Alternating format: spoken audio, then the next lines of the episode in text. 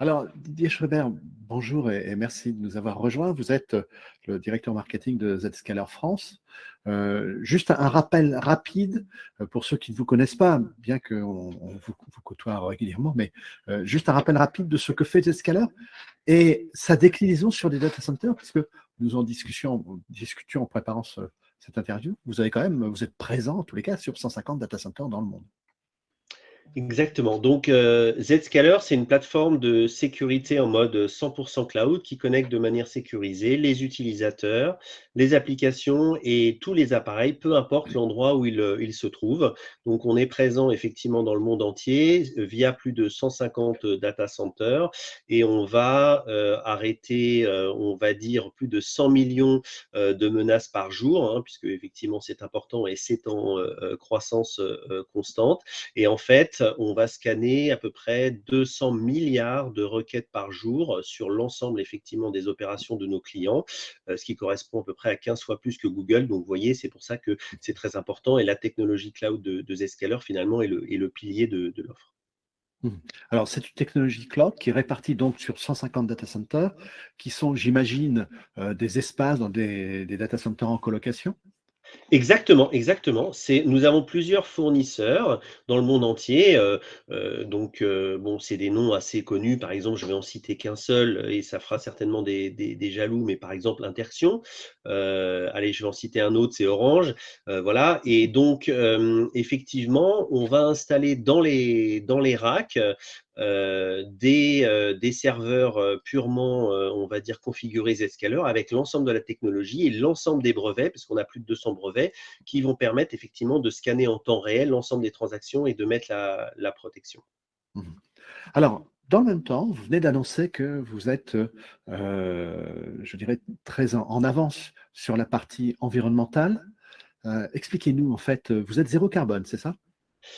Exactement, c'est, euh, on va dire, euh, notre comité de direction sous l'influence de notre PDG, donc euh, Jay Chaudry, qui a souhaité avancer sur ce projet 100% d'énergie renouvelable, donc effectivement le, zéro carbone.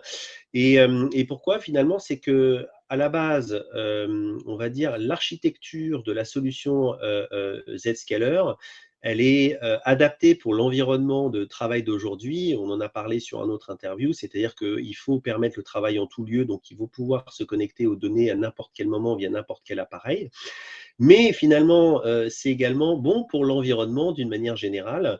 Et euh, c'est une architecture cloud multitenante. Donc, effectivement, l'ensemble de nos clients, on a plus de 5000 clients, sont euh, sur les mêmes data centers, bien sûr de manière isolée. Et ce système multitenante, en fait, cela permet d'optimiser les ressources, hein, toutes les ressources informatiques avec, on appelle ça en interne une approche haute densité, ce qui permet effectivement d'avoir moins d'énergie par octet traité. Donc c'est un défi à la base pour nos ingénieurs, mais c'est une, une bonne pratique, bien sûr, qui va dans le sens de l'environnement, et on l'a vu notamment avec la COP26, hein, tous les acteurs ont, beaucoup de travail à faire là-dessus.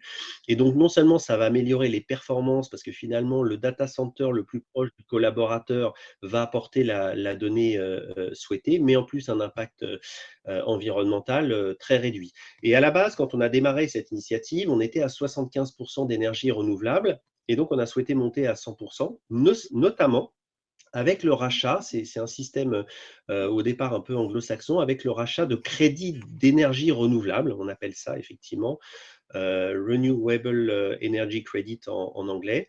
Et, hum, finalement, euh, quand on rachète ces crédits, on peut aussi choisir d'où ça vient, si c'est de l'éolien, si c'est du solaire. Et on a, choisi nous-mêmes de faire de l'éolien et du, solaire.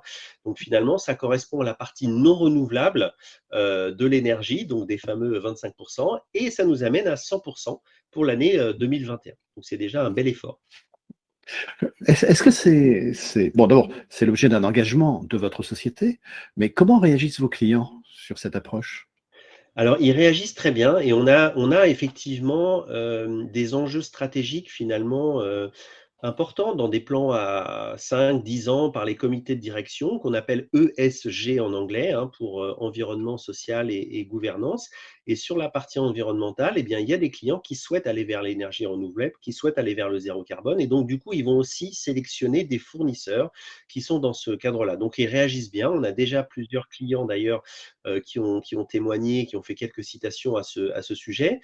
Et, euh, et je dirais pourquoi ils, sont, ils sont satisfaits. C'est que la première chose, ils savent qu'on contrôle notre infrastructure puisque c'est la nôtre. Donc, du coup, quand on leur montre et quand on leur explique un petit peu l'architecture qui a été optimisée sur le cloud avec une réduction de, de consommation, ils sont, ils sont contents.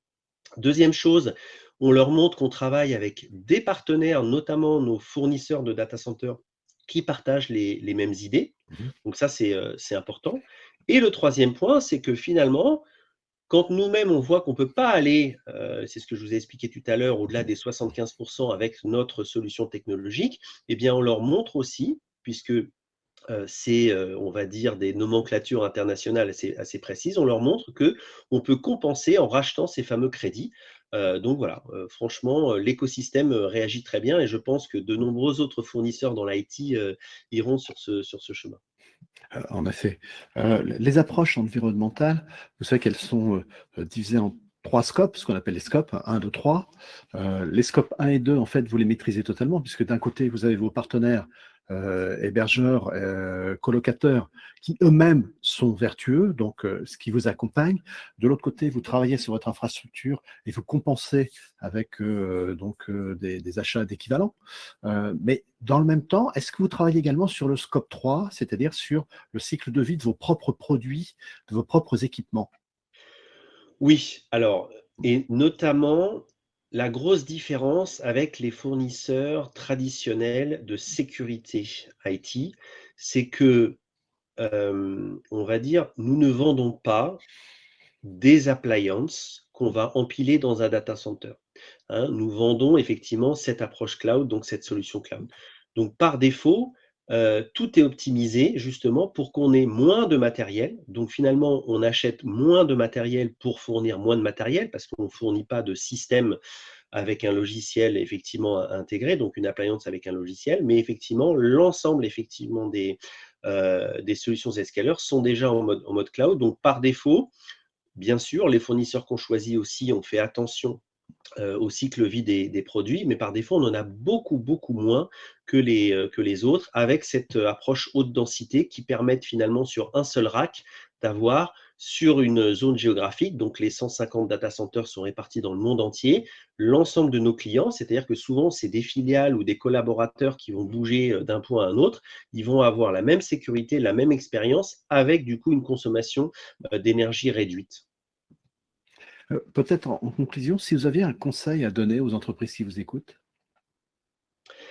Alors, c'est une bonne question. Euh, merci Yves. Donc, je, pense que L'environnement, effectivement, doit devenir une priorité pour tous les acteurs, donc euh, notamment effectivement sur la partie personnelle. Et je pense qu'aujourd'hui, euh, l'ensemble euh, du pouvoir politique, des intercommunalités, etc., au niveau personnel, font beaucoup de communication là-dessus. Et finalement, tout le monde est acteur de l'environnement. Mais pour les entreprises, notamment en mode, en mode B2B, c'est important d'avoir cette, cette approche-là, d'avoir des objectifs alignés dans, une, dans une gouvernance d'entreprise et surtout, effectivement, qui sont montrables et qui sont euh, euh, facilement explicables comme, euh, comme nous on le fait. Et l'idée d'avoir 100% d'énergie renouvelable sur une consommation électrique importante dans le monde entier, je pense que c'est clé et ça va devenir un engagement fort, on va dire, dans l'écosystème et, et, les partenariats dans les entreprises. Mmh et comme vous l'avez évoqué, vous démontrez que c'est possible.